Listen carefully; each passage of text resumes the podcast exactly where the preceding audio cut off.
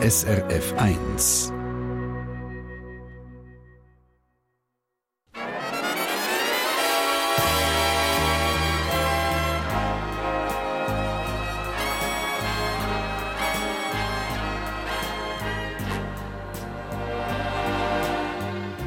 Persönlich.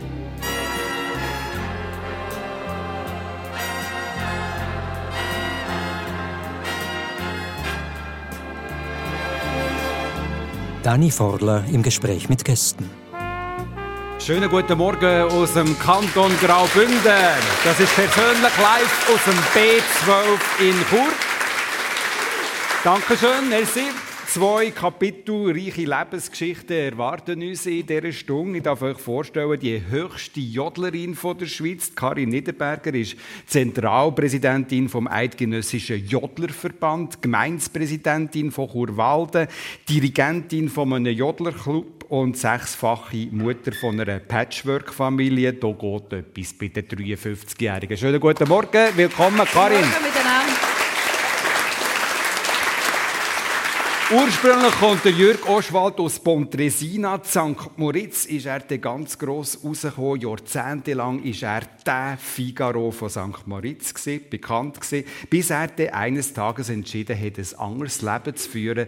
Äh, nach einer abenteuerlichen Auszeit ist er heute unter anderem als Lebenscoach aktiv.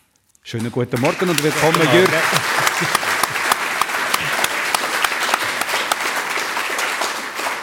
Karin äh, Niederberger, kurz vor dem eidgenössischen Jodlerfest, wo vorher gerade in den Nachrichten darüber berichtet worden ist, als höchste Jodlerin. Was ist das jetzt gerade für eine Bühne diese Tage?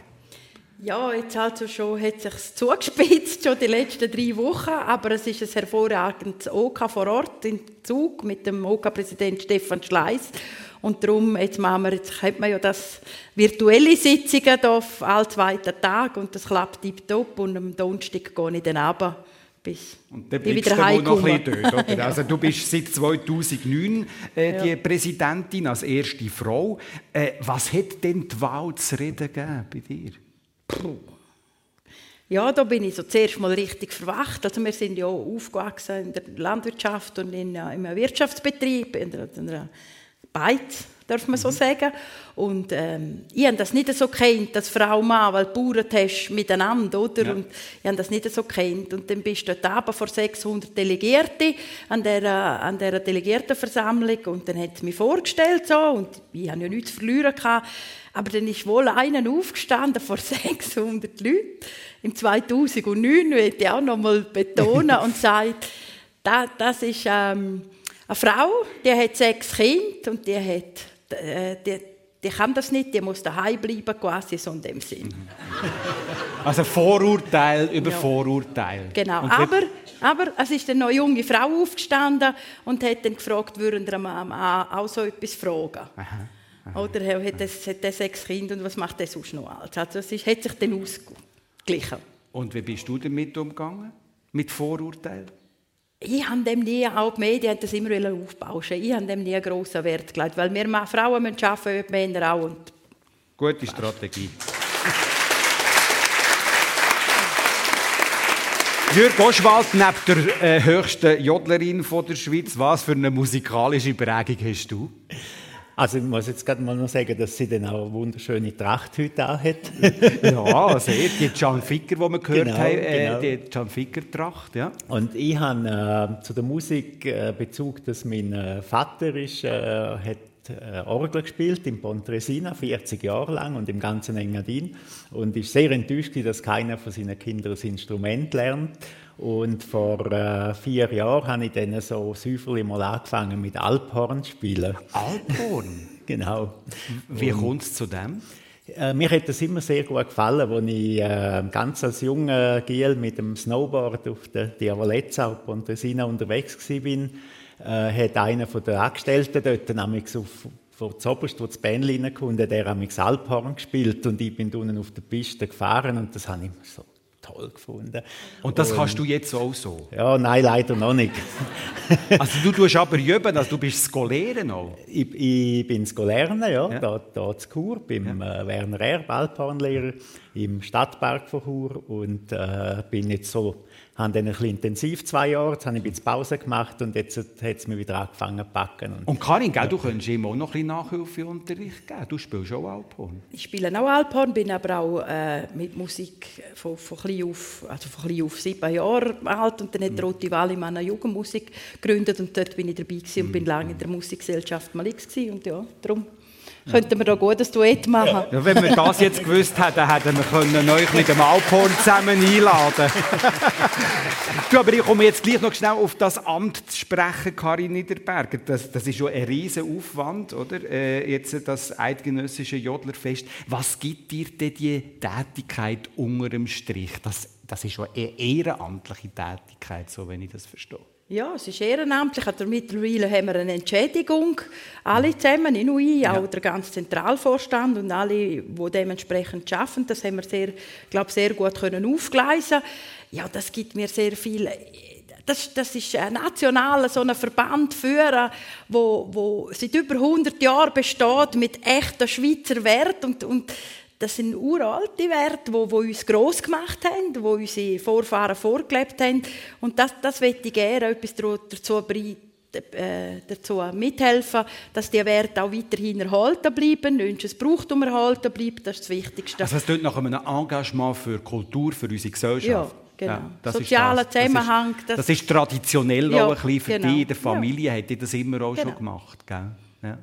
Das ist auch etwas, wo der Jürg Oschwald äh, auf, auf der Fahne geschrieben hat eigentlich. Also nicht nur geschrieben hat, er macht das als Engagement in der Gesellschaft. Regelmäßig tut er Grillwürste äh, machen. Das klingt jetzt zuerst ein bisschen lustig, aber er macht das im, im, äh, in der Drogenszene äh, wenn ich das mal so ja. darf sagen, von Chur.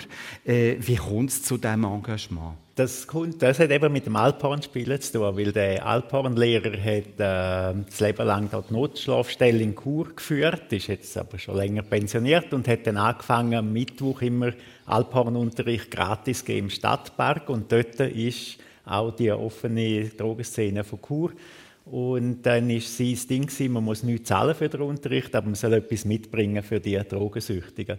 Und ich tue wahnsinnig gerne grillieren. und habe dann gesagt, ja, so einen Kuchen backen, der will garantiert niemand essen von mir. Und darum äh, wäre es doch gut, wenn ich einfach mit meinem Grill komme. Und dann äh, hat man das so angefangen und jetzt ist das so mehr oder weniger alle zwei Wochen, dass ich äh, meinen Grill mittlerweile im Stadtpark darf lassen. Die Polizei hat uns da eine Ausnahmebewilligung gegeben. Und dann gehen wir Würste kaufen und für die Drogensüchtigen die Würste grillieren. Also das machst du, das verstehe ich richtig, ja. aus eigener Initiative raus und das zahlst du und das machst du? Genau, genau. Und es geht auch ums Zuhören bei den Leuten und so. Jetzt wollte ich gerade ja. fragen, was ist das für ein Austausch? Also der Austausch war am Anfang sehr, sehr schüch. Gewesen. Also die sind so schnell an den Grill gekuscht und haben den Wurst genommen und wieder gegangen und mittlerweile mhm. kennen sie mich und äh, erzählen von ihren Sorgen, von ihren Problemen und das ist, äh, denke ich, einfach das, was man machen kann. Sonst mhm. kannst du nicht viel machen und, und sie haben so eine Freude und die Dankbarkeit, die Blick von ihnen, äh, manche kommen wirklich und schauen dir in die Augen und sagen Danke vielmals für die Wurst. Und das ist, glaube ich, einfach schön. Die Jürg Oschwald in der Sendung persönlich.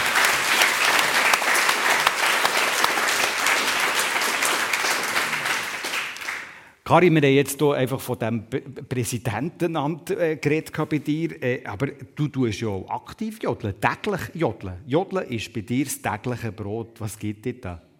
Ja, das tut mir einfach wieder erden. Also, also wirklich fast täglich, ja, das darf man ja. so sagen. Also Psychohygiene, wenn ja, man so halt schön die sagt. Einen machen Yoga und ich dann halt Jodla. Ja, ja. Und, und, und das, machst du, das machst du auch einfach äh, für dich daheim? Also da musst du nicht gerade in den Chor gehen? Nein, nein, das mache ich überall. Das mache ich im, im, im Ratshaus, haben wir so wunderschön Stegenhaus und dort tönt das wunderbar. Wenn ich einmal rauskomme, singe ich zwei, drei Töne, einfach, ja. Das tut immer, mir tut das einfach gut. Aber du hast jetzt natürlich auch Auftritt jetzt. Du bist ja. Dirigentin von einem Chor, von einem Jodlerchor und ihr habt hier Auftritt am mhm. Fest. Was ist das für ein Ding für dich jetzt als Dirigentin? Ja, ich denke manchmal nach dem Arbeiten, ah, jetzt, jetzt, äh, wäre auch schön aufs Gucci daheim, aber wenn du miteinander Aufs übst, Gucci? Auf, auf das Sofa. Ah, aufs, okay, gut. ja, jetzt bald, ich meine, du tust eine Marke platzieren, ja? auf die Gucci. Aber dann, wenn du zusammen übst und, und im Chor so singst, und, und dann halt, wenn alle dann mal da sind, nach einer Stunde wirklich dann da sind und präsent sind und miteinander jodeln, das gibt einfach einen energetischen Austausch. Man, man atmet wieder richtig, halt nicht nur die Oberflächenatmung. Man, man singt zusammen, das gibt eine Energie, wo, wo wo gemeinsam ein Austausch ist und das tust du einfach auch gut. Und dann kommt ja, nehme ich jetzt mal an, auch noch das Gesellige dazu. Ja, selbst. Ja. Nachher, nachher, sie mögen nämlich fast nicht warten, bis die Probe fertig ist, damit wir dann noch miteinander eins trinken Das gehört auch dazu und das ist sehr wichtig von jung bis alt. Ja. Eben, auch durchmischt, ja. oder? das ist auch ein ja. wichtiger Punkt. Genau. Oder? Ähm, ich möchte so ein bisschen auf die Lebensgeschichte ja, zu sprechen kommen von euch zwei. Jürg Oschwald, der äh, bekannt war, ich habe eingangs gesagt, als der Figaro von St. Moritz. Bis du denn so um die 50 um die Salon verkauft hast und ausgebrochen bist auf Reisen, wie ist es da dazu gekommen? Das ist ähm, so gewesen, dass ich äh, sehr viel Glück hatte im Berufsleben. Wir sind, äh, haben auch dürfen den Schweizer Coiffeurpreis in Zürich gewinnen, zweimal hintereinander. Und irgendwo hatte ich dann das Gefühl es ist ein junger Beruf will ich so ein alternder Coiffeur werden oder nicht? wo, wo dann, und dann habe ich gefunden, nein, will ich eigentlich nicht. Und äh, habe gefunden, das Leben ist spannend, das Leben bietet sicher noch viel Neues. Und ich äh, will jetzt aufhören mit dem Geschäft und, und mit mehr in die Welt rausgehen, was ich früher noch nie gemacht habe. Aber das sagst du Jung. jetzt so einfach, aber ein Geschäft, das man aufgebaut hat und was sicher auch viele Hürden hat gegeben, dass es zustande gekommen ist und erfolgreich geworden ist, einfach so etwas loszulassen, braucht ja unglaublich viel Mut. Das ist so. Da hatte ich auch selber Angst vor dem Mut und ich hatte sehr, sehr viele schlaflose Nächte gehabt mit diesen Gedanken, die mich getragen haben, soll ich aufhören, soll ich nicht aufhören. Mhm. Aber irgendwie war die Sehnsucht einfach grösser gewesen, zum raus in die Welt zu gehen. Und, und äh, dann habe ich alle Mut zusammengefasst und die Komfortzone verloren. Ja. Komfortzone verloren. Du bist dann nachher mit einem Boot im Mittelmeer entlang. Genau, genau. Ja, ja. Das ist, Bötli ist bei mir immer ein Thema in der Familie. Alle meine Verwandten haben Segelboot, Motorboot, Bodensee, an allen möglichen, auch auf dem Meer gehabt. Ja. Und äh, das hat meine Mutter mir immer gesagt, wenn man mich als Dreijährigen an den Strand gesetzt hat, wenn ein Bötchen vorbeigefahren ist, bin ich fünf Stunden später immer noch dort gehockt. Mhm. Und habe mir einfach vorgestellt, wie ja. das wäre, mit so einem Boot einfach in die Welt rauszugehen. Was ja ein Ja gut, aber weißt ich meine, das, ist. das ist alles eine romantische Vorstellung, die ich absolut nachvollziehen kann. Aber Zweifel, da hast du sicher auch gehabt, oder? Und wie? Und wie? Also erstens Angst, weil ich bin, äh, glaube 20 Jahre her, dass ich das letzte Mal auf dem Meer bin und dann nicht mehr und einfach losfahren mit, äh, mit Auto und Boot. Also muss sagen, es war ein kleines Bötchen, das ich nachher können hinten reinziehen konnte, wo aber meine Wohnung war für sieben Monate lang und äh, nein, das hat mit sehr, sehr viel Ängsten zu tun muss ich ganz klar sagen. Was für Reaktionen hat es in deinem Umfeld? Alles Mögliche, mehrheitlich aber positive. Also ganz viele Leute haben gesagt, toll, äh, dass du das machst. Also am meisten hat mich meine Mutter gewundert, wo du schon 94 warst. Ja. Und ja, das Coiffeurgeschäft ist äh, dritte Generation bereits gewesen, bin ich. Und wo sie mir gesagt hat, mach du das, gehen.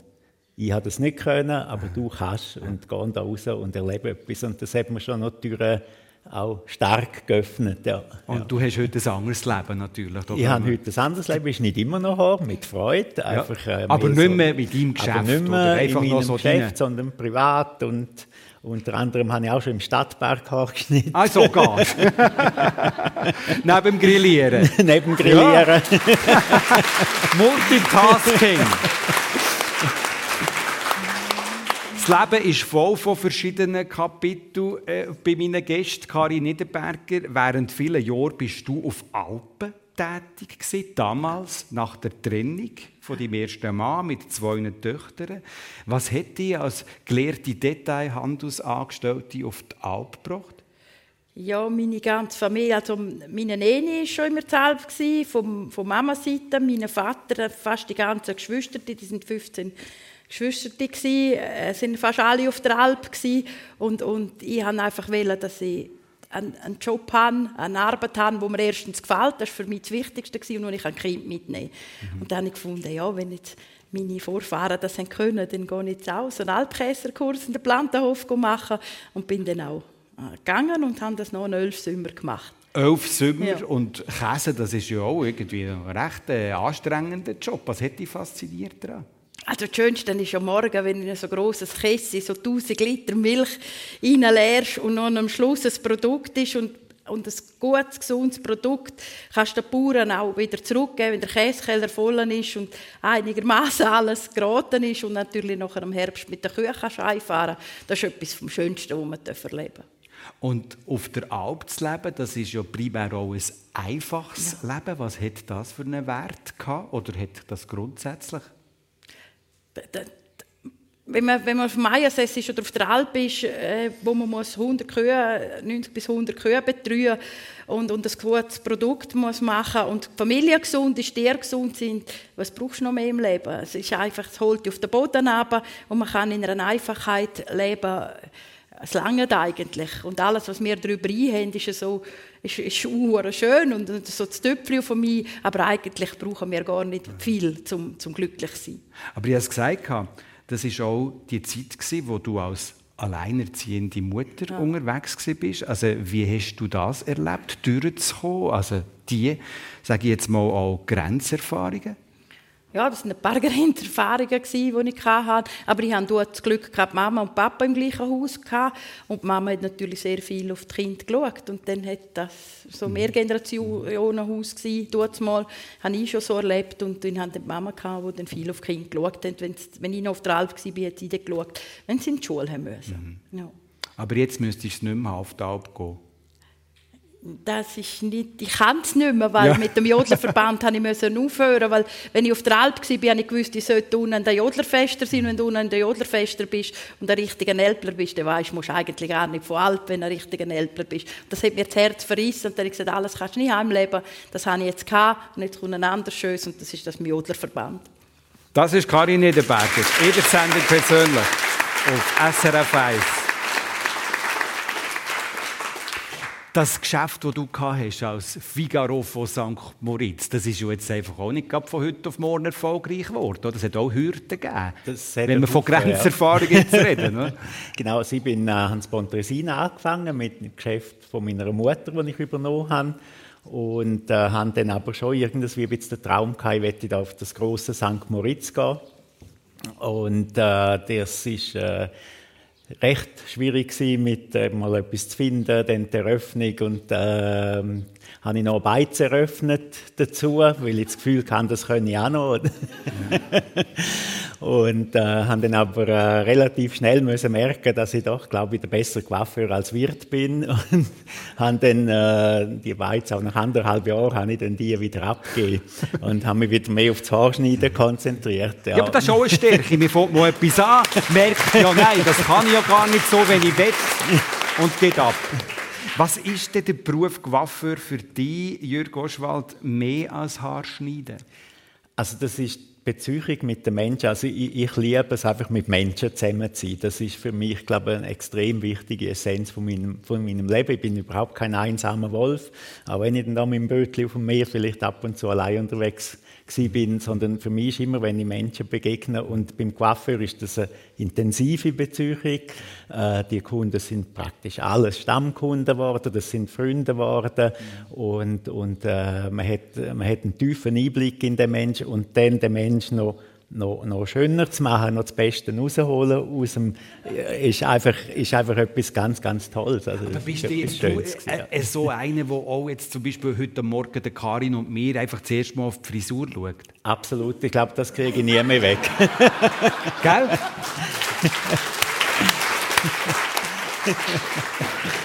Und dann denkst du deine Sachen, sagst du so? Dann äh, geht es so bei mir so ab im Kopf und äh, dann... Äh, was, was wenn, man könnte machen, oder was? Wenn, wenn ich jetzt würde finden, das sage jetzt gar nicht gut, würde ich wahrscheinlich etwas sagen. und und äh, nein, es macht mir Freude, wenn ich jetzt sehe, wie Karin schön frisiert ist und, und äh, das ist etwas Tolles. Äh, von mir hat er nichts gesagt.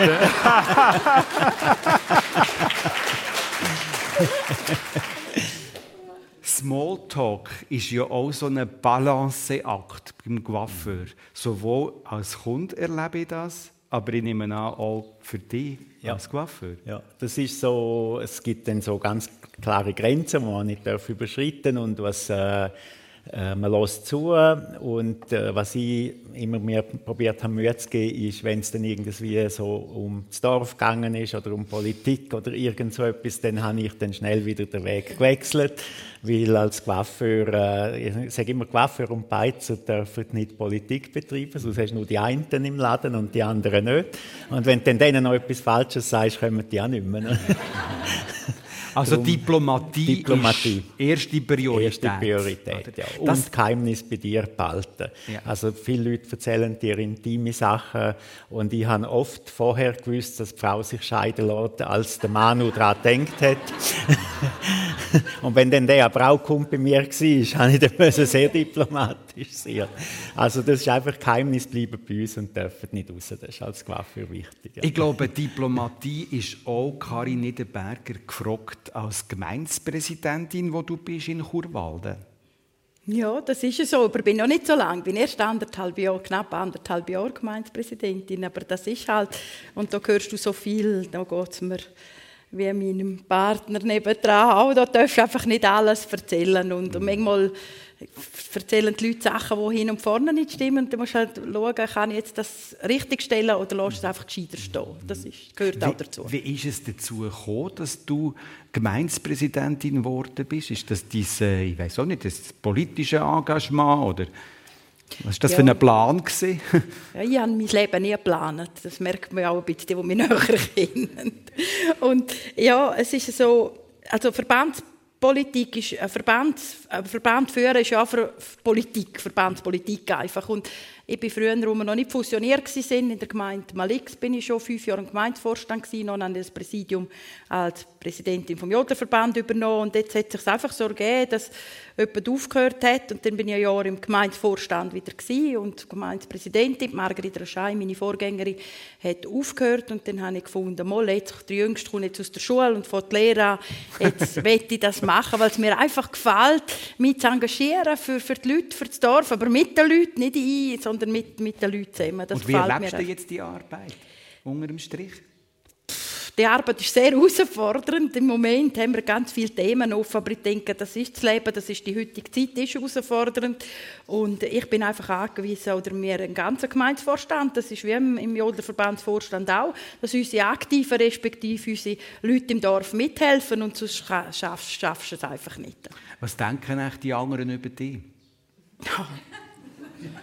Ist das nicht eine Frage, die dir auch mal durch den Kopf geht, wenn man so exponiert ist als Gemeindepräsidentin? Nein, ich frage mich, ich probiere einfach mich selber zu sein. Ich probiere ehrlich zu sein, probiere so authentisch zu sein wie möglich. Also das ist mir sehr wichtig und wenn andere ein Problem hat damit, dann schaue ich, was hat es mit mir zu tun, habe ich verletzt oder so, spiegle das schon, aber sonst, ich kann es nicht allen recht machen und will ich auch nicht, kann ich auch nicht. Seit Gemeindepräsidentin von Churwalden, hier persönlich auf SRF 1. Karin Niederberger. Der Jürg Oschwald hat äh, verrückte Geschichten erlebt. Ganz viele verrückte Geschichten, natürlich auch mit einer sehr äh, illustren Klientel. Oder? Das ist äh, auch äh, zum Teil de, für all die Leute, die dort nach St. Moritz in die Ferien kommen, auch zum Teil so eine wohlhabende Gesellschaft, die dort verkehrt. Und ein Kunde war so begeistert von deinen Horschneidenkünsten, dass er dich angefragt hat, nach Zagreb, Zagreb zu reisen, äh, um ihm zu schneiden. Genau, also das klingt im ersten Moment ja nach einem Witz, aber ist keiner Also Reisen ist noch blind gesagt, ja.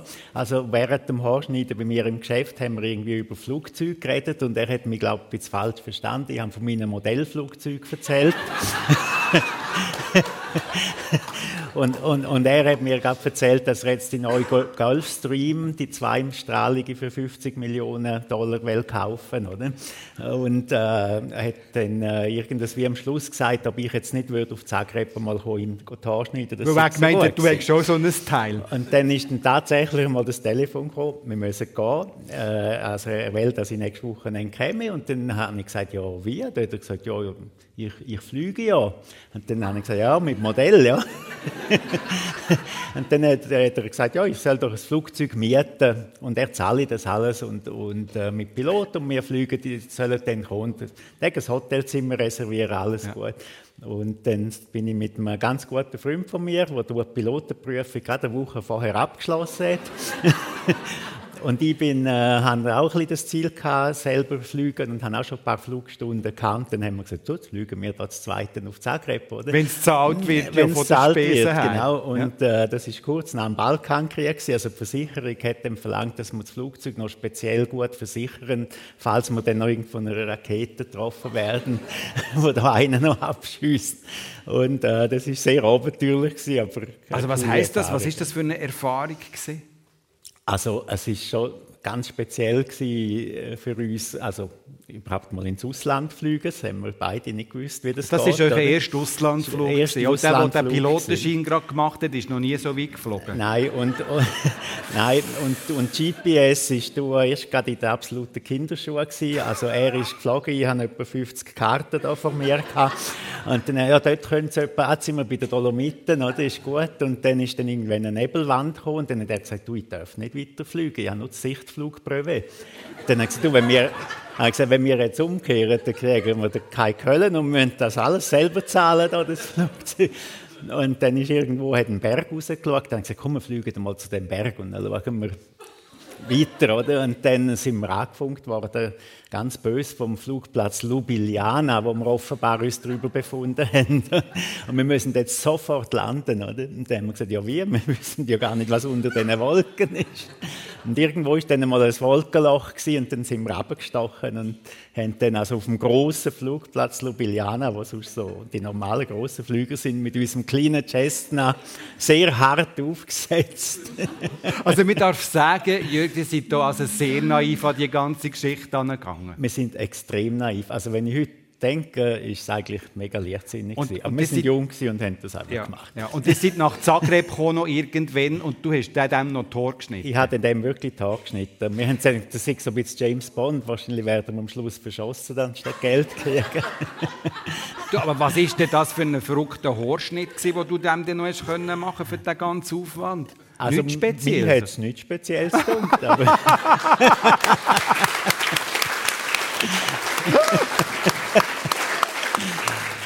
Und, aber du bist ja nicht regelmäßig runter, gell? Äh, nein, also er hat dann wirklich seinen Gulfstream gekauft ja. oder? und ist nämlich auf Zürich gekommen und, und ich bin dann auf Zürich gefahren und habe ihm das Zürich Tor geschnitten. Bin dann das ist eine Welt, leg du mir. Die Sendung persönlich mit dem ehemaligen Figaro von St. Moritz, Jürgen Woschwald und der höchsten Jodlerin der Schweiz, der Karin Niederberger. Du hast es schon ganz am Anfang gesagt, Karin, äh, deine Eltern waren Landwirte, haben auch einen Gastrobetrieb geführt. Du bist mit einer älteren Schwester aufgewachsen und hast zwei jüngere Schwestern die du gar nicht hast lernen können in deinem Leben. Die sind bei einem Autounfall ums Leben gekommen. Deine Mutter ist das Auto gefahren. Was hat man dir über diesen Unfall erzählt? Ja, man hat halt nicht so, wie es früher war. Man hat nicht so viel geredet darüber, aber was ich immer gemerkt habe, ist, dass ganz viele Leute helfen, das tragen. Auch die Geschwister von meinem Vater zum Beispiel, die sind ja äh, zwei oder sicher drei davon haben mal schon in der psychiatrischen Klinik ja, mit Jahrgang in den 30er Jahren haben die können eine Lehre machen als psychiatrische Schwestern so und das haben wir einfach gemerkt, es geht Testament, man liegt es überall, hat das geholfen tragen und man hat dann halt erst mit den Jahren so herausgefunden, was ist, indem man einen Bericht gefunden hat vom Unfall oder mit der Schwester habe ich dann können wenig, aber etwa die darüber reden oder, oder mit der Gotte, die da ist. Und was hast du erfahren, Karin? Ja, dann, dann hast du erfahren, wie das Unglück passiert ist und, und ja viel mehr nicht. Mhm. Das hast du einfach müssen so ein bisschen herausfinden, ähm, was ist denn wirklich passiert. Was du jetzt sagst, das herausfinden, ist ja verbunden auch mit ganz viel Schmerz, den ja, du als Kind gespürt hast, ja, ja. von deinen Eltern gespürt hast, nehmen auch von deinen älteren Schwestern gespürt hast. Wie bist du mit dem Schmerz umgegangen? Ja, das war natürlich ein Prozess, wo du als Kind gar nicht, du weißt gar, du, du wirst so hineingeboren und du weißt gar nicht, was passiert mit dir da, warum sind wir so, warum ist das so, da hinterfragst du ja die ganze Zeit. Das ist ein Prozess, wo du musst einfach lernen und die ältere Schwester, die noch lebt, Gott sei Dank, die hat natürlich vorgespurt, ganz viel abgenommen auch, oder? Und ja. Aber wie hast du dir das in Erinnerung, also wenn ihr jetzt zum Beispiel auf einem Friedhof seid? Ja. Also, das seit ich mich mag besinnen, sind wir auf dem Friedhof und es ist einfach, ähm, am Anfang, als ich klein war, ich glaube wöchentlich gegangen. Das war halt auch Tradition und das habe ich auch verstanden. Und wo dann meine äh, beiden, meine Eltern oder unsere Eltern gestorben sind, ich habe meinen Vater, jetzt nach sechs Jahren, haben wir den Stein weggenommen, weil jetzt bin ich was, 53 und bis 48 habe ich einfach immer müssen auf den Friedhof. Und wehe, hast du den Friedhof nicht einmal in Ordnung gebracht. Denn dann haben sie schon Telefon gemacht und das habe ich einfach nicht mehr so wollen. Haben dann das anders jetzt gemacht mit Absprache mit der Schwester. Aber das ist immer, immer auf den Friedhof und das traurig war. Und da bin jetzt nebendran wirklich auch ganz viel Gutes noch gegeben. Aber es ist halt einfach, das müssen ein bisschen ausprobieren und bis so 20 20, 25 habe ich eigentlich gar nicht recht gewusst, was passiert überhaupt mit mir. Und ja, das müssen wir ein bisschen lernen. Machst du dir auch heute, wenn du an das denkst, was da passiert ist, der schreckliche Unfall, wo deine zwei jüngeren Schwestern ums Leben gekommen sind, machst du dir ein Bild von ihnen? Also ich habe ein Bild von ihnen. Also Mama hat eine hat man ja nie gefunden und eine hat man gefunden und Mama hat das also eine hat man nie gefunden? Nein, hat man gar nie, eine hat man gar nie gefunden. Es hat sie unterschwemmt, wir wissen nicht, ja. sie ist verschollen. Ja. Oder? Und auch, Mama hat von, von der, wo, oder weiß nicht, wer es gemacht hat, wir lange so eine Haarlocke daheim, die habe ich mittlerweile weggetan, aber das Bild, wo die Haarlocke dran ist mit diesen zwei Geschwistern, das habe ich da und etwa die Frage, ob du, wie sind sie und so, aber wir merken halt auch heute noch, die Leute haben so schwer, zum darüber reden, dass sie mhm ja, behalte es dann halt für mich und mhm. lieber Zukunft vielleicht einmal wieder. Aber es hat schon damit zu tun, dass du in deinem Leben auch viel Schmerz hast probieren, äh, gut zu machen, als, als äh, oder? Ja, ja, aber eben, das ist, bis, bis du das realisierst, was überhaupt in dieser Familie abgeht, das, das, das, das musst du lernen. Mhm. Oder? Und das kommt erst viel später. Und das fängt erst ganz, ganz viel später an. Jetzt habe ich auch noch mal eine Ausbildung gemacht, so äh, Coaching und Beratung mit Logosynthese. Und da ist ganz viel aufgedeckt worden. Viel, was ich eigentlich ganz allein getragen habe. Mhm. Oder? Mhm. Wo, wo mich jetzt ein bisschen wie befreit und, und wo ich manchmal denke, bah, meine ältere Schwester, die hat auch viel getragen. Ja. Das Umfeld hat ganz viel mitgetragen und für das bin ich dankbar einfach. Und darum will ich auch immer wieder in der Gesellschaft etwas zurückgeben. Das ist jetzt etwas, wo, wo ein bisschen traurig ist in meinem Leben, aber wo, wo auch Stärke gibt, wo sehr viel, also ich, ich weiß, dass ich sehr viel Stärke habe, darum auch kann ich so viel machen, glaube ich, und, und das zeichnet mich auch aus, in dem Sinn, äh, ja, ist es ja auch schön.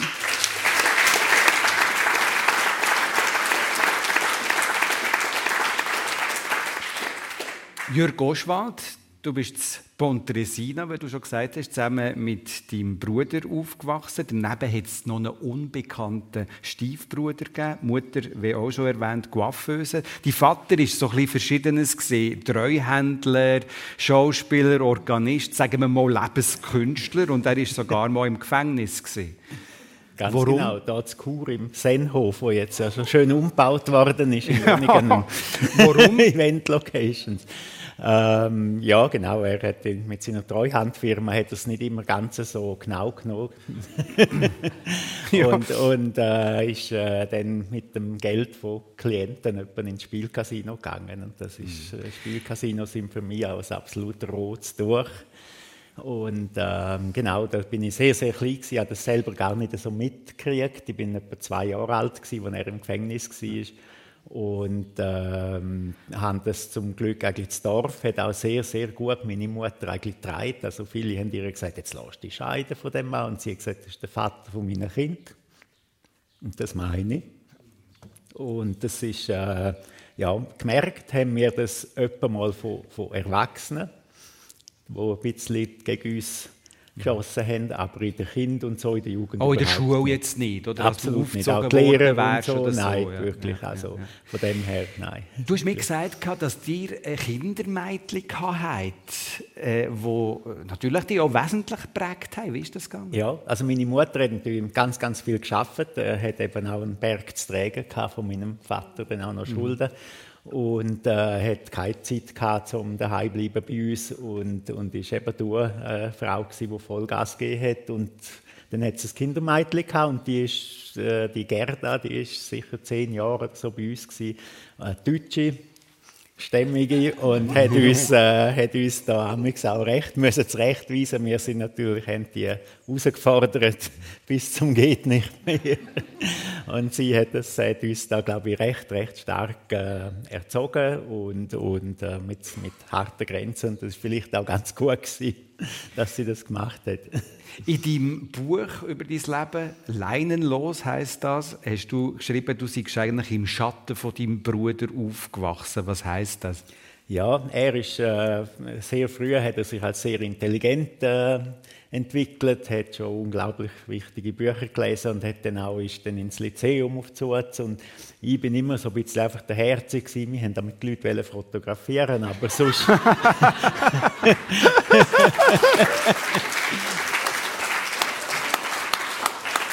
habe ich nichts müssen und, und bin jetzt auch nicht gerade der beste Schüler gewesen. Also die Schule war für mich definitiv ein Müssen und nicht Ja. ein Dürfen. Und, und ähm, ja, so ist halt er ist ein bisschen das gewesen, was mein Vater davon geträumt hat, oder? Studiert und so, hat er dann aber dann doch auch nicht gemacht. Aber äh, durch das habe ich mich vielleicht auch frei können entwickeln. Also ich bin dann, äh, es hat niemand etwas von mir verlangt oder gefragt und das war vielleicht auch irgendwie gut gewesen. Ja. Wie bist du in der Schule aufgefallen, Karin? Ah, nicht gerne. Wir sind in der Klasse wir fünf gsi und mit ganz gescheiden habe ich dürfen in die Schule gehen. Das ist so. Und wir haben dann halt, äh, ja, ich habe das Gefühl, bei uns muss man einfach schaffen, oder? Und eigentlich bis in die fünfte Klasse, nicht eigentlich, habe ich sehr gut gehabt. Noch nicht so ein bisschen Knacks gegeben mit dem Lehrer und allem und vielleicht auch mit mir selber oder ich weiß auch nicht. Auf alle Fälle hat es mir dort so verkleidet, dass ich überhaupt nicht mehr gerne in die Schule bin, wirklich nicht. Aber nachher habe ich den Sennenkurs gemacht und habe gemerkt, wie spannend das ist. Und dort habe ich fast jedes Jahr nachher eine Ausbildung oder eine Weiterbildung gemacht, die mich einfach weiterbringt. Und Als Teenager hast du mir gesagt, hast du auch vieles unterdrückt. Hat wahrscheinlich auch mit dieser Geschichte Ja, zu tun, ja. von den Eltern und von diesen zwei jüngeren Schwestern, die so tragisch ums Leben gekommen sind. Wann bist du ausgebrochen? Ja, ich glaube, schon mit nach meiner Scheidung hatte ich nochmal einen Ausbruch. gehabt Von, aber das andere ist schon so, dass ich unter, ha- habe ich unterdrückt. Man will nicht die Eltern noch mehr belasten und noch mehr Kummer geben. Das ist ja so. Und nachher irgendwann bricht es auf. Und das habe ich dann gemacht, zwischen 20 und 25. habe ich das Gefühl gehabt, dann habe ich nochmal auf den Putz gehauen, wo die grossen zwei äh, Kinder, die Gina und Ricardo, dann auch miterlebt haben. Aber es war nicht so schlimm. Gewesen. Also, Ja, aber Putz. Aber Eben Putz gehabt. Das schon. Jörg, ich will noch schnell den, den Stiefbruder, den Unbekannten ansprechen, wo du eines Tages de, äh, davon Bescheid bekommen hast, dass es hier noch äh, einen anderen Bruder gibt von einer kurzen Beziehung, die dein Vater mal äh, außerehelich hatte, oder? War nicht immer so der Bravste. gewesen. Also nebst äh, eben Lebenskünstler hat er auch Ja. das nicht so ernst genommen mit der Treue. Und Ja. dann hat es dann da eben ein Kind gegeben und äh, von dem Kind haben wir schon sehr jung auch erfahren. Und meine Mutter ist so die Patchworkerin gewesen, die das alles hat zusammenbringen und wo ich in der Ferien oder so war, sind die mal bei uns in der Ferien gewesen, aber die Frau hat das nicht vertreibt und hat sich dann von unserer Familie komplett verabschiedet und Internet hat es noch nicht gegeben und sie hat ihrem Sohn erzählt, Joschwalz will nichts wissen von dir und uns hat sie erzählt, der Rainer will nichts wissen von euch, was überhaupt nicht gestimmt hat. Das hast du erst im Nachhinein herausgefunden. Genau, genau. Und, und als ich schon 40 war, gerade mein neues Geschäft in St. Moritz und eben noch als Barman hinter meiner Bar gestanden bin, steht plötzlich ein Mann vor mir mit der gleichen Locke wie ich. und mit einem, mit einem jungen 14-jährigen Bursch auch mit der gleichen Locke und sagt, ich habe als Kind mit deiner Modelleisenbahn gespielt. Und dann habe ich gewusst, wer vor mir steht. Ja. Und dann haben wir uns in die Arme genommen und seitdem haben wir regen, schönen Kontakt und es ist wunderschön, dass ich jetzt meinen dritten Bruder in der Familie habe und dass er auch noch seinen, seinen Vater noch mal wirklich gut können kennenlernen und das ist äh, dann wirklich toll rausgekommen. Hat schlecht angefangen, aber ist gut rausgekommen. Was für eine schöne Geschichte.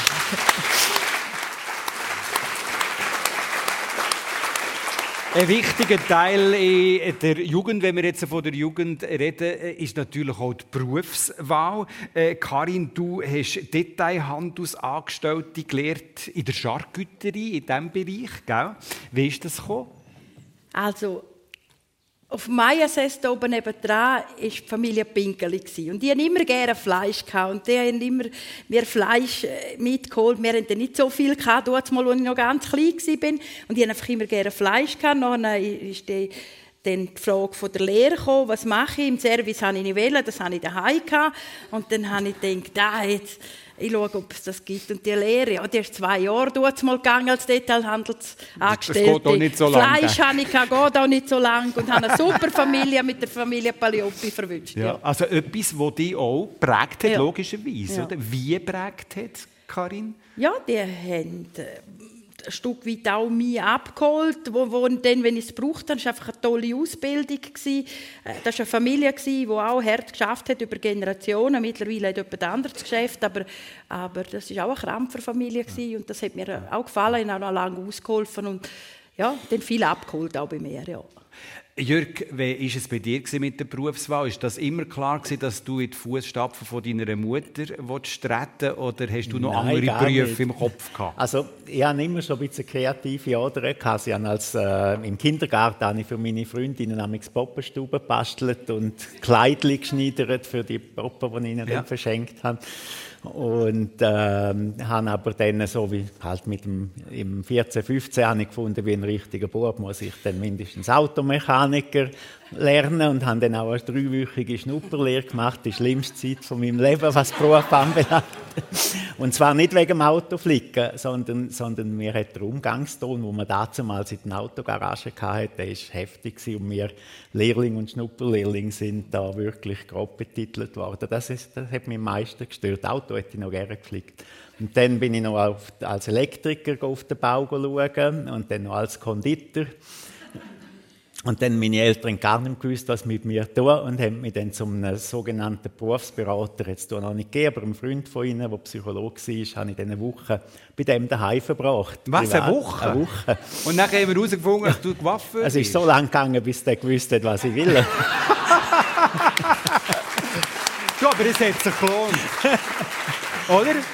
Und, und, äh, Aber ich denke jetzt ehrlich gesagt, die Vielseitigkeit, die du von deinem Vater beschrieben hast, mhm. die hast du irgendwie auch, oder? Also ja, ich weiss jetzt, weil ich dein Buch gelesen habe, äh, dass, dass du auch äh, DJ bist, du bist Snowboardlehrer und, und, und das auch alles noch nebenbei und so weiter. Also die Vielseitigkeit hast du auch in dir. Absolut, ja, ja auf jeden ja. Fall. Und, und auch die Kreativität und manchmal auch der kreative Umgang mit der Wahrheit.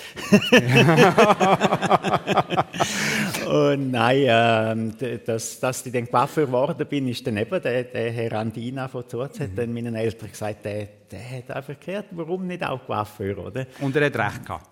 Und er hat recht gehabt und ich muss sagen, ich habe es wirklich auch nie bereut, dass ich Coiffeur geworden bin. Jetzt haben wir noch gar nie von euren Beziehungen geredet. Also äh, der zweite Ehemann, der Rudi Karin Niederberger, äh, hat das KMU, Landmaschine. Äh, zusammen mit ihm hast du dann noch vier Kinder. Gell? Mhm.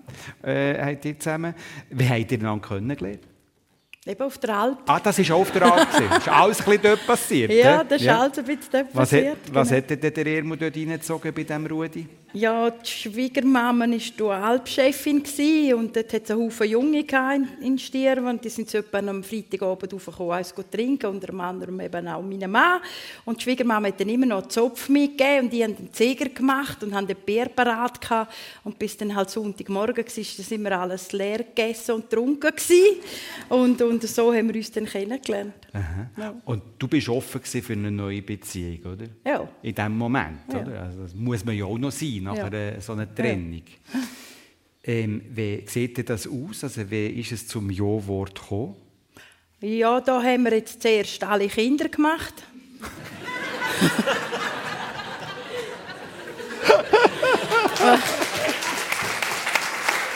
Und dann ein Hochzeitsantrag, ja, oder wie? weil ich habe gefunden, ja, nochmal heiraten mit dieser Erfahrung, das geht gar nicht. Aber dann, ja, dann hast du dann sechs Kinder. Ja, irgendwann haben wir dann gefunden, mal, jetzt heiraten wir heiraten. Dann hat mein Mann Geburtstag, haben wir so Ständchen gesungen miteinander, das Kind und ich, mit Klavierlehrer noch, und dann eine romantische Geschichte daraus gemacht. Und dann haben wir dann nachher... Mhm geheiratet. Also was für eine Hochzeit ist denn das gewesen? Wie, wie, wie muss man sich oh, das vorstellen? So? Ja, da haben wir im Dorf der Apero gemacht zuerst. Und mit der Gisela Czarner, weiß nicht, ist ein Begriff da bei uns in Graubünden. Mhm. Und nachher haben wir, äh, sind alle mit dem Auto runtergefahren auf Wasserauen. Und dann sind wir mit dem Car auf Eugst gefahren. Und dann sind wir raufgelaufen auf unter der Ebenalp auf den. Dort haben wir äh, Servala und Macaroni gegessen. Und nachher sind wir auf ins Wildkirchli, alles gelaufen mit 100 Leuten. Und haben dann dort geheiratet. Das ist ein Hochzeitsfeier. Hey, hey, hey. Ja, fast ein bisschen wie bei Mamma Mia, oder? ja, genau. ja, so romantisch. Jürg, du hast auch eine Ehe gehabt, die geschieden worden ist. Äh, ja. Und bist jetzt seit Seit wie lange? 22, 22 Jahre. Jahre bist du mit deiner Partnerin zusammen. Wie habt ihr euch lernen können? Wir haben uns kennengelernt, äh, eigentlich ein bisschen unspektakulär. Also ich bin mit einem guten Freund so zwei Jahre nach meiner Scheidung äh, an Ostern zusammengehockt und wollten essen und gesagt, so ohne Frau ist das doch auch langweilig, oder? Mhm. Und dann haben wir einfach angefangen SMS wer wir halt so kennen, der Single ist. Und er hat gesagt, du, ich kenne da eine Blonde, die, die würde mir gefallen und so, die nehmen wir mit, oder? Und das war eben die Ruth gewesen, und das, der hat dann mir besser gefallen noch als ihm, oder? und äh, das war aber einfach ein Nachtessen gewesen. und dann äh, hat sie aber gewusst, dass ich Coiffeur bin und ist von dort weg dann irgendwie so zweimal zu mir zum Coiffeur gekommen, ah. im gewissen Abstand und am äh, Abend haben wir dann doch mal wieder ab, einmal abgemacht, dass wir zusammen gehen, kurz Nachtessen und seitdem sind wir jetzt zusammen, genau. Aber zusammen heisst zusammen und nicht verheiratet? Wir sind verlobt. Verlobt? also, grad, also jetzt muss ich fragen, gerade neuerdings oder wie? Nein, schon seit, äh, ich weiß es nicht mehr ganz genau, aber mindestens schon 15 Jahre. 15 Jahre auf ja. Standby quasi genau. zum heiraten, oder genau, wie? Genau, wir, wir sind beide ja schon geheiratet gewesen, sie auch, und äh, verlobt sind wir beide noch nicht ja, sehr schön.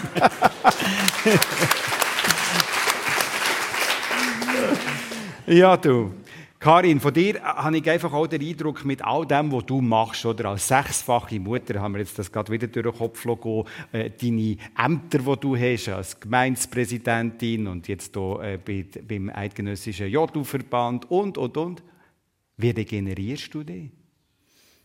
Ja, ich will einfach mein Leben leben. Ich will das was ich rausholen aus dem Leben, will ich einfach leben, immer aus Rücksicht sicher, sicher auch für die Familie auch, aber, aber ähm, man hat nur eine Chance, um das Leben zu leben und die will ich nutzen und regenerieren tue ich ganz klar mit Jodeln. Das Berg im Maiensee, das Berg und Jodeln, das ist das, wo, wo, wo mir alles zurückgibt. Oder eben so Jodlerfest, wenn vor 500 Leuten stehst, einen Anspruch hast. Und jetzt weiss ich dann, nach diesen sechs harten Jahren, die wir hatten, da kommt ganz viel zurück im Jodlerfest. Und das dankt wieder auf, weil das kannst du ja nicht zahlen, was du gibst. Und da dankst du wieder auf und das ist unzahlbar, was ja. du kriegst. Also regenerieren auch im Aktivsein und nicht ja. nur, wie hast du gesagt, auf dem Gucci -Sitz. Nicht auf dem Gucci. Bin ich zwischendurch auch gerne, aber, ja, aber lieber. Hoffentlich, oder? Ja. Ab, apropos Gucci. Du hast. Nein, nein, nein. Äh, ich habe. Du hast ja eingangs gesagt, du bist heute zum Teil als Lebenscoach aktiv. Wegen dem kommt mir jetzt das Kanapé neu Sinn. Jürg Oschwald. Also, wie kommt denn das? Das kommt, als äh, ich mein Geschäft verkauft habe und bin reisen. Bin 54 und haben natürlich noch nicht, äh, wir wollen einfach nur zurücklehnen und nichts mehr machen, das wird ja langweilig und ich bin, dadurch haben wir glaube Ähnlichkeiten, ich bin auch jemand, der sagt, wir leben einmal und wir nehmen aus dem Leben, was, was wir können und habe gewusst, als ich zurückgekommen bin, ich bin einfach gerne mit Menschen zusammen. Das hat mir die Reise auch gezeigt. Am wohlsten habe ich mich immer dort gefühlt, wo ich schnell Leute kennengelernt habe und mit das Gefühl willkommen gefühlt habe. Und dann hat mir äh, dann wieder im St. Moritz zurück ein Kollege erzählt, dass ich bei einem Lebenscoach war. Und dann habe ich gefunden, das wäre eigentlich noch etwas Interessantes, weil das ja der Beruf Coiffeur auch so ein bisschen schon ist, mhm. aber es würde es halt noch vertiefen. Mhm. Und äh, ja, ich bin dann auch ein Mensch, der schnell handelt, spontan und habe mich dann äh, ziemlich schnell angemeldet, für die, für die Schulung zu machen und bin dann auf wieder mit meinem Bötli Frankfurt am Main im Winter go, go, äh, den Kurs machen an der Goethe-Universität in der mhm. Coach, äh, Coaching-Seminar. Und du hast auf dem Boot gewohnt? Und ich habe auf dem Boot gewohnt. Das hat manchmal am Morgen 20 cm Schnee gehabt und mein Boot war also nicht isoliert und nichts. Und bin haben dann manchmal auch ziemlich gefroren und mit den Flipflops in die Dusche gelaufen durch den Schnee und so. Aber das hat tiptop funktioniert. Gut, du hast ja lange im Engadin gelebt. Da ist man genau. das ein bisschen gewohnt.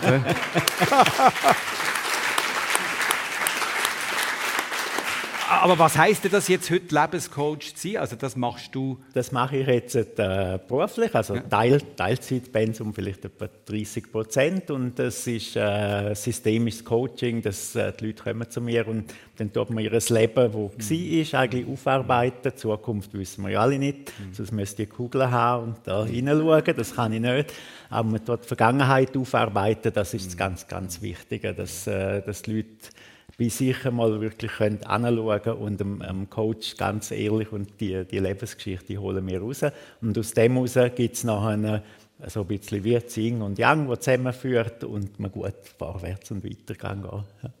Spannend der Weg von Jürg Oschwald, das ehemalige Figaro von St. Moritz. Karin Niederberger, in einer Woche ist das eidgenössische Jodlerfest voll am tun. Ich nehme an, ihr probt jetzt auch noch mit, also als Dirigentin von diesem Jodlerchörli, probt ihr auch jetzt noch ziemlich intensiv? Oder? Ja, jetzt haben wir immer etwa zweimal in der Woche proben. Jetzt haben wir dann noch eine, das machen wir am Montag. Und also morgen? Übermorgen.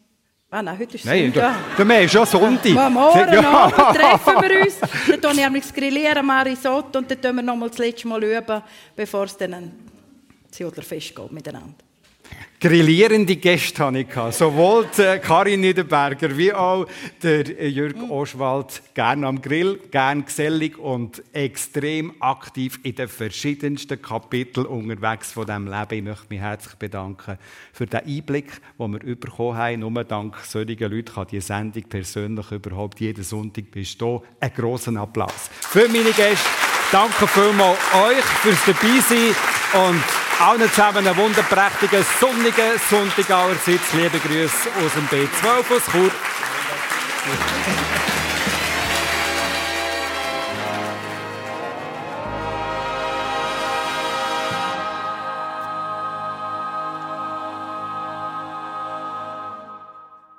Persönlich hier auf SRF 1. Der Dani Vorler im Gespräch mit seinen Gästen. Karin Niederberger, Schweizer Präsidentin vom Eidgenössischen Jodlerverband und Gemeindepräsidentin und Jürg Oschwald, dem ehemaligen Figaro von St. Moritz. Wir haben es gehört aus dem Restaurant B12 zu Chur. Technik, der Lukas Ossinger und Thies Ganz sind verantwortlich gewesen. Und die Sendung, wenn Sie jetzt mit drin eingeschaltet haben und finden, spannend wäre es gewesen, schade, habe ich nur einen Teil gehört.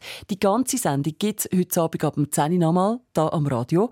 Oder dann können Sie sie online hören, wenn immer Sie Zeit und Lust haben, auf srf1.ch-persönlich. Und am nächsten Sonntag empfängt dann der Christian Zeugin die Claudia Franziska Brüwiller, Professorin an der Uni St. Gallen und der Kommunikationschef vom FC Winterthur, Andreas Mösli, und zwar im Casino Theater Winterthur. Die Veranstaltung ist öffentlich. Wenn Sie möchten einmal live dabei sein, bei so einer persönlichen Aufzeichnung, dann nachher kommen Sie vorbei, ohne Anmeldung, am nächsten Sonntag Casino Theater in Winterthur. Eine Sendung von SRF1. Mehr Informationen und Podcasts auf srf1.ch.